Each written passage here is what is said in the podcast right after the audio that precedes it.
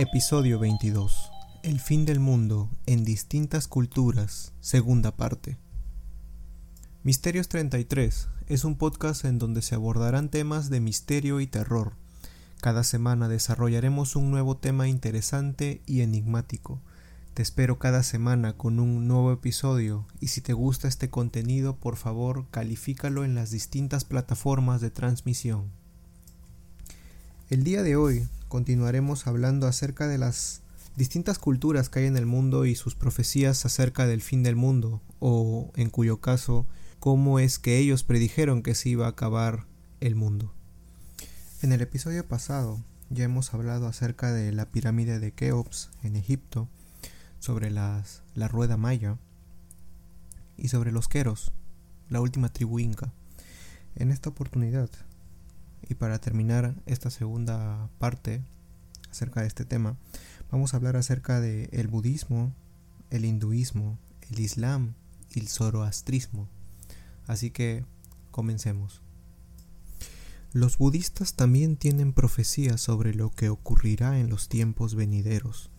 Su fundador, el príncipe Siddhartha Gautama, que nació en el 563 a.C., habló sobre los hechos que acontecerían en el futuro. El más destacable para los seguidores de esta religión es la llegada de un nuevo Buda. Esta es una profecía muy parecida a la cristiana del Apocalipsis que anuncia el regreso de Jesucristo antes del final de los tiempos. Según se conserva en los libros sagrados de esta religión, Buda dijo, No soy el primer Buda que ha venido a la tierra ni seré el último. Cuando llegue el momento, aparecerá otro Buda, otro divino, un iluminado supremo dotado de plena sabiduría, que abarcará todo el universo y será guía para los hombres y sobre los dioses. Entonces os revelará las verdades que os ha enseñado, establecerá su ley, gloriosa en sus orígenes, en su esplendor y en el final, tanto por el espíritu como por la ley el nuevo Buda predicará una vida santa, perfecta y pura, como yo os la predico ahora. Por millares se contarán el número de discípulos, aunque los míos se cuenten por cientos tan solo. Ese Buda será reconocido en el mundo por el nombre de Maitreya. La venida del nuevo Buda se relaciona con el fin de esta era y el inicio de otra. Esta divinidad llegaría según las profecías al final de los tiempos. Sin embargo, ¿cuándo llegará? Existe otro texto que da más datos sobre su llegada. Son las ocho revelaciones que indican lo que tendría que pasar en el mundo para que Buda volviera a visitarnos. De todas formas, este texto levanta mucha polémica ya que se encontró en un templo y se atribuyó a Buda, pero muchos dudan de su autenticidad. A continuación repasaremos cada una de estas revelaciones para analizar lo que pretenden explicarnos. El cometa que viene por la noche se puede ver en las frías tierras del Rus, y cuando cae la Tierra hay una apertura de seres vivientes de otros mundos. Varias interpretaciones se han dado ante esta revelación. Muchos consideran que significa que en el momento en que contactemos con seres de otros mundos se iniciará el cambio de era, la alusión a las tierras del Rus podría ser Rusia. Algunos creen que al hablar de Rusia y del cometa se estarían haciendo referencia a la estación Mir. Las gentes de la tierra son hechas por aquellos que se sientan delante de libros móviles, donde se escriben palabras de unos a otros sin necesidad de pluma de escritura ni tinta. Esta es una de las revelaciones que más ha dado que hablar, los libros móviles podrían ser los celulares que utilizamos en la actualidad, en los cuales se puede escribir sin lápiz ni papel. Lo de las gentes de la Tierra son hechas por podría tratar el tema de la manipulación genética. Un gran hombre de la paz es asesinado en la tierra del rey David y un hombre de hierro es nombrado en su lugar. En este punto hay diversidad de opiniones. Algunos creen que el hombre de paz es Jesucristo y el hombre de hierro es la Iglesia católica. De esta forma la profecía habría revelado la muerte de Jesucristo mucho antes de que ésta aconteciera. Sin embargo, muchos consideran que se está hablando de los tiempos actuales cuando Isaac Rabin fue asesinado, muchos recordaron las palabras de Buda. Ariel Sharon sería el hombre de hierro. De esta forma se estaría hablando del conflicto judío-palestino como una de las causas que anunciarían el final de los tiempos. Una gran sequía se verá en varias tierras, el ganado morirá y la gente orará pidiendo lluvia. A lo largo de la historia, siempre que ha habido una gran sequía, se ha vuelto a poner de moda esta revelación. Sin embargo, la mayoría de los estudiosos considera que se refiere a una sequía mucho más importante y global. Tal vez el cambio climático podría plantear un escenario semejante al que se describe. Una gran montaña escupirá fuego y humo en una tierra justa y distante donde vive gente pintada. Esta es una de las revelaciones que más interrogantes plantea para los intérpretes. Evidentemente se trata de un volcán en erupción, pero lo de la tierra justa y distante donde vive gente pintada sigue siendo un enigma para los investigadores. Algunos creen que se podría tratar de un volcán de otro planeta, pero también hay alusiones claras que refrendan esta hipótesis. Seis hombres y mujeres subirán al cielo en un carruaje y perecerán en llamas cerca de las montañas de la luna. No hay duda que se refiere a una expedición de astronautas cuya nave explota. Algunos consideran que el Challenger podría ser el carruaje descrito. Sin embargo, al poner cerca de las montañas de la Luna, los analistas creen que debe tratarse de una expedición futura que aún no se ha llevado a cabo. Millones perderán sus tesoros, no a causa de bandidos, sino a manos de aquellos asignados para su cuidado. Muchos creyeron que esta revelación se había cumplido durante el crack del 29. Sin embargo, la mayoría de los intérpretes de estas profecías creen que se está hablando de una crisis económica a escala mundial. Habrá mil años de paz y prosperidad empezando en la noche en que se inicie el año 2000. Este prometedor augurio no tiene por qué referirse a nuestro año 2000. El calendario cristiano es posterior a las revelaciones. También es posible que mil años sea un término metafórico que indique un periodo indefinido de tiempo. Ahora hablaremos acerca del hinduismo. Al igual que los budistas y los cristianos, los hinduistas esperan la llegada de un dios que acabará con la era conocida e iniciará un periodo de renovación espiritual. Según los hinduistas, en sus libros sagrados se habla de los tiempos actuales en los que no existe justicia y reina el caos. Estos problemas acabarán con la llegada del Avatar, que es el Salvador, que se llamará Kalki o Yavada. El Bhagavad Gita, el libro sagrado de los hindúes, contiene una explicación sobre estos hechos que se atribuye al dios Vishnu en su última encarnación de Krishna. He nacido muchas veces y recuerdo mis vidas anteriores. Cuando la justicia se haya debilitado y ya no se imponga, cuando la injusticia exulte de orgullo, volveré a la tierra, para la salvación de los buenos, para la destrucción del mal en el hombre, para el cumplimiento del reino de justicia, volveré a este mundo como en tiempos pasados. Este final, para algunos intérpretes de las escrituras sagradas hindúes, vaticina que parte de la población morirá. La destrucción del mal en el hombre puede dejar diezmada a la población. Muchos creen que tras el tiempo de paz instaurado por el Dios, habrá una destrucción del mundo.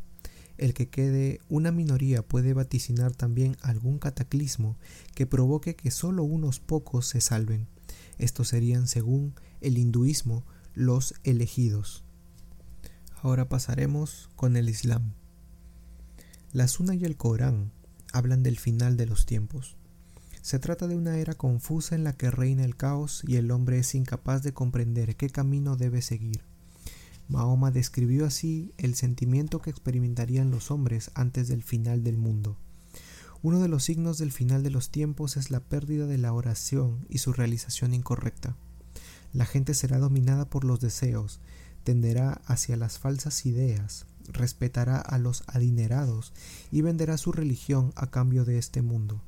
En ese momento el corazón del creyente estará compugnido y desesperanzado, y por no poder corregir la corrupción y el desvío, el mal se mostrará como si fuese lo bueno y el bien como si fuese el mal. el confiable será considerado traidor y el traidor confiable. Se corroborará al mentiroso y se desmentirá al veraz. En aquella época las mujeres gobernarán, las falsedades serán consideradas genialidades y las caridades pérdidas y daño.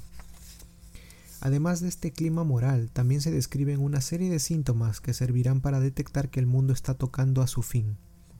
Empecemos por enumerar que se anuncia la llegada del último profeta Muhammad. El esclavo se convertirá en patrón. Los pastores competirán en la construcción de edificios altos. El conocimiento del Islam se reducirá y la ignorancia crecerá. Los líderes serán escogidos entre gente poco preparada y sus decisiones ya no obedecerán a los dictados del Islam, sino a sus propios intereses. El consumo de bebidas alcohólicas y la fornicación aumentarán muchísimo. Cada vez habrá menos hombres y más mujeres. La proporción acabará siendo de un hombre por cinco mujeres. Habrá treinta falsos profetas que obedecerán los dictados del anticristo. Todo el mundo será inmensamente rico cada vez habrán más conflictos con derramamiento de sangre. La concepción del tiempo variará, de tal modo que el tiempo se acortará. Un año parecerá un mes, y un mes un día, y un día una hora. Dos grandes países se pelearán por la misma causa. Se producirán muchos terremotos de gran intensidad. La gente al pasar por una tumba deseará cambiar su puesto por el del difunto. El final del Islam tiene muchas coincidencias con el de la Biblia. En ambos casos se habla de la llegada del anticristo, que el Islam recibe el nombre de Al-Dacha.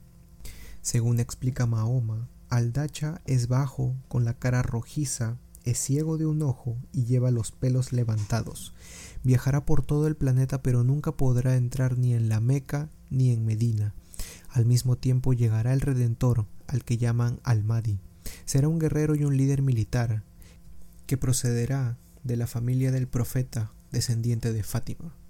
También descenderá Jesús, y esto hará que los cristianos y los judíos se conviertan al Islam.